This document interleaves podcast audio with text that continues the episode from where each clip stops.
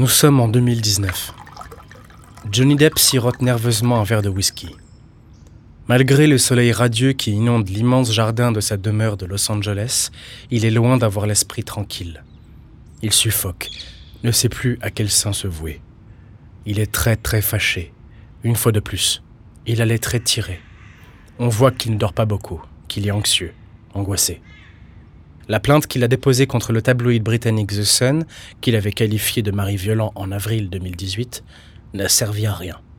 The News Group Newspaper, la société éditrice du magazine, n'a pas l'air inquiète du tout. Elle ne revient pas sur ses mots. À cela s'ajoute la tribune de son ex-femme Amber Heard, qui l'accuse indirectement de violence conjugale. Il tape du poing sur la table, transpire à grosses gouttes. Ça ne peut plus durer.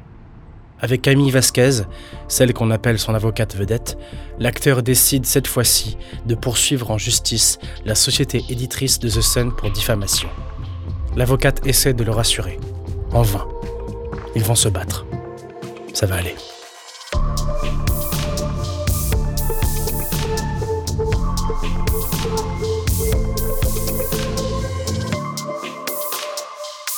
Amber Heard et Johnny Depp ont beau être définitivement séparés, ils restent tristement liés par la justice. Johnny Depp se fait plusieurs ennemis. Le tabloïd The Sun et son ex-compagne, qu'il accuse de violences conjugales répétées.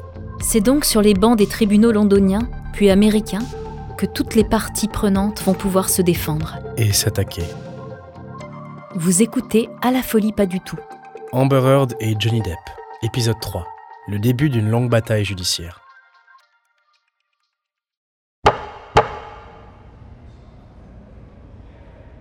Londres, 7 juillet 2020. À la Cour royale de justice dans la cité de Westminster. Johnny Depp est toujours aussi remonté.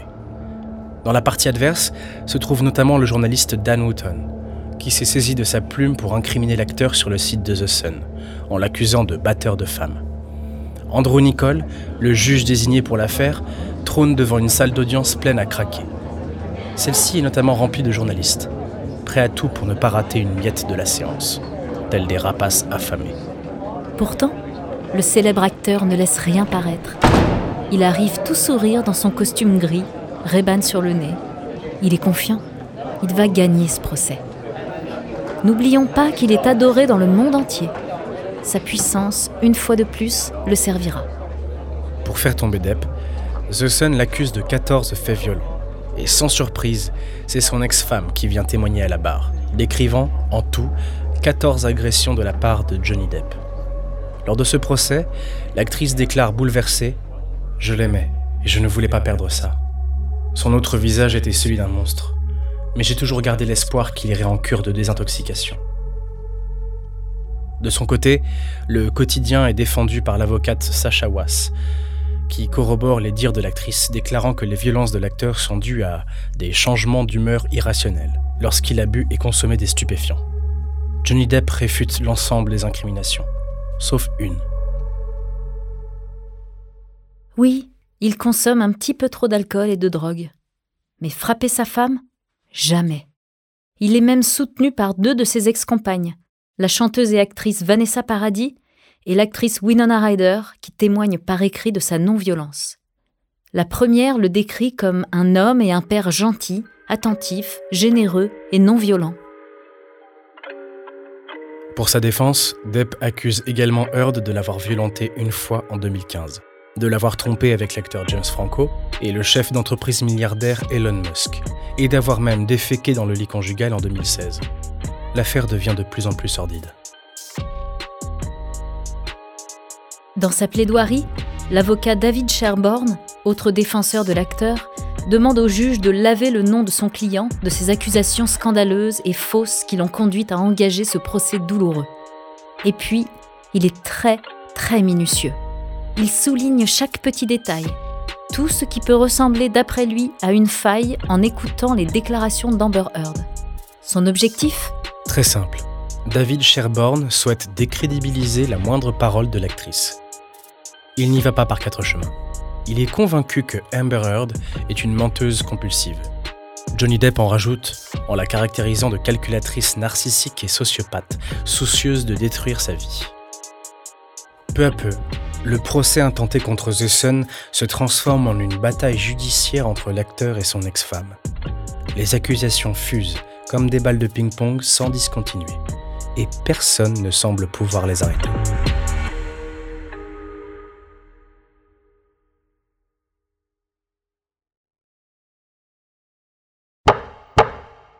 La sentence tombe. Malheureusement pour l'acteur, la justice britannique, et notamment le juge Andrew Nicol, estime que 12 des 14 accusations sont substantiellement vraies, et même prouvées. Quant à la présumée agression de Johnny Depp par Amber Heard, cette dernière reconnaît l'avoir frappé une fois. Mais pour certains, elle a une bonne excuse. Elle voulait défendre sa sœur, Whitney Henriquez, présente au domicile du couple ce soir-là alors que Depp tentait de la pousser dans les escaliers. Elle aurait agi en un éclair pour la défendre, alors qu'elle juge n'avoir jamais répondu aux années de violence de son ex-mari. Je n'ai jamais porté de coups et je n'oublierai jamais cet incident. C'était la première fois après toutes ces années que je le frappais. Elle nie également toute relation extra-conjugale.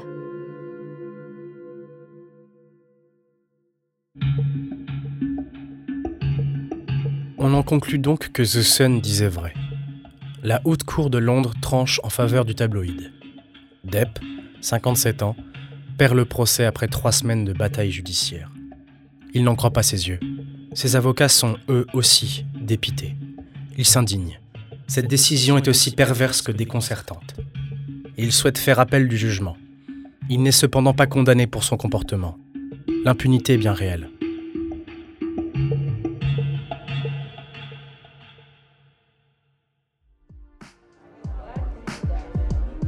Amber Heard est tout de même soulagée. Des mois, des années qu'elle attend ça. Même si c'est le tabloïd et non elle qui a officiellement gagné le procès, elle n'en sort pas moins triomphante. Enfin, elle est entendue, prise au sérieux. Enfin, la justice se tient derrière elle, prête à la défendre bec et ongle.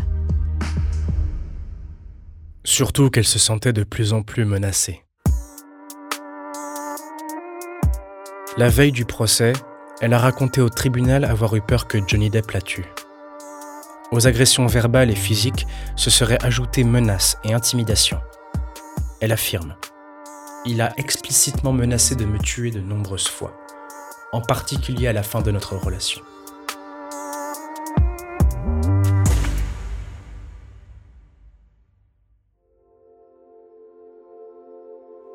Non seulement le tabloïd et l'actrice s'en sortent indemnes face à la justice, mais le jugement permet aussi d'encourager d'autres victimes de violences conjugales à oser prendre la parole. À la fin du procès, un porte-parole de The Sun signale que le tabloïd soutient et accompagne les victimes de violences domestiques depuis 20 ans. Il ajoute qu'elles ne doivent jamais être réduites au silence et que le journal remercie le juge pour son jugement attentif tout comme Amber Heard pour son courage en apportant des preuves devant la cour. Amber Heard n'est pas tranquille d'esprit pour autant. Du haut de ses 34 ans, l'actrice déplore le fait que les détails les plus traumatisants et les plus intimes de son ancienne vie amoureuse aient été révélés devant l'audience. Et pas que. Bien évidemment, ces éléments ont été diffusés dans le monde entier, à travers des témoignages à la barre, mais aussi audio et vidéo. L'actrice a beau avoir l'habitude d'être sous le feu des projecteurs, le déferlement médiatique est aussi impressionnant qu'inquiétant.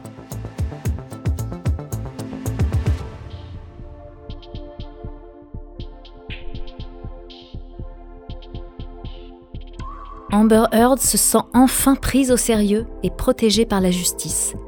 Malgré l'acharnement médiatique, le monde entier connaît le vrai visage de Johnny Depp. Et si ce happy ending n'était qu'une illusion? Et si ce n'était que le début de l'enfer? La machine judiciaire est en route. Et les médias, jamais très loin.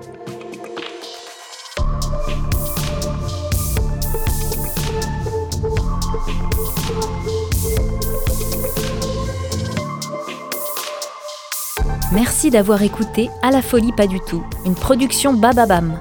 La suite dans le prochain épisode. Si l'épisode vous a plu, n'hésitez pas à laisser des commentaires et des étoiles sur toutes les plateformes d'écoute.